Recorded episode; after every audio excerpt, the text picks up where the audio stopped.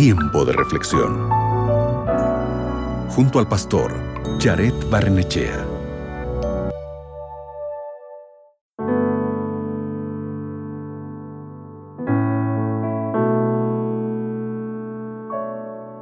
¿Sabías que para fijar un nuevo hábito es necesario 66 días? El University College de Londres hizo un estudio donde se concluyó que para obtener un nuevo hábito como el ejercicio o alimentarse saludablemente, se requiere tomar un tiempo de alrededor de 66 días para fijar y mantener ese hábito por muchos años. Obviamente esto requiere de mucha disciplina. Esta disciplina también es necesaria para obtener hábitos espirituales. El apóstol Pablo, hablando de ese tipo de disciplina física y espiritual, expresa lo siguiente en 1 Corintios capítulo 9 versículo 26 y 27.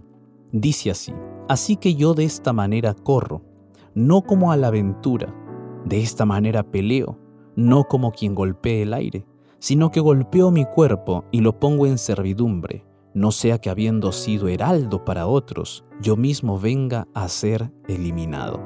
El apóstol Pablo no está hablando de golpear su cuerpo literalmente para crecer de manera espiritual, sino que él está hablando acerca de la disciplina espiritual y física que él está desarrollando para mejorar su comunión con Dios.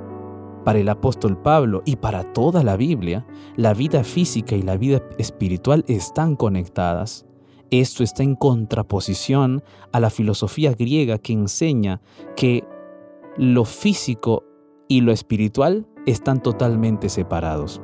Quiere decir, según esa enseñanza, que si tú realizas algunas cosas negativas en tu vida física, eso no va a afectar en nada tu vida espiritual. Pero eso no es así. En la Biblia, tanto la vida física como la vida espiritual están totalmente conectadas porque Dios nos creó como seres integrales. A esto se refería Jesús cuando hablaba acerca de cómo debemos adorar a Dios.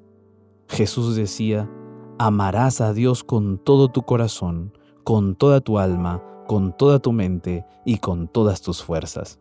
Con esto, dio a entender que cultivar una relación con nuestro Padre Celestial involucra la totalidad de nuestro ser. Pero yo quiero hacerte una pregunta. ¿Qué aspecto de tu vida física está afectando tu vida espiritual? Quizás en tu rutina diaria tienes hábitos negativos que están deteriorando tu salud, que están deteriorando tu paz mental, que están deteriorando tu vida espiritual. Esos malos hábitos te están separando de Jesús. Es por eso que el día de hoy yo te invito para que tú puedas comenzar una nueva vida disciplinada en Cristo Jesús. Que tú puedas comenzar nuevos hábitos espirituales, nuevos hábitos que te ayudarán en tu comunión con Dios. ¿Qué te parece si oramos juntos por eso? Allí donde estás, cierra tus ojos y ora conmigo. Padre Santo, gracias por las enseñanzas de tu palabra.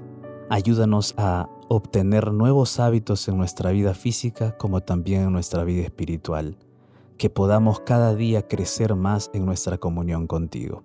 Gracias por escuchar nuestra oración en el nombre de Jesús. Amén. Recuerda este consejo y guárdalo en tu corazón. Que Dios te bendiga.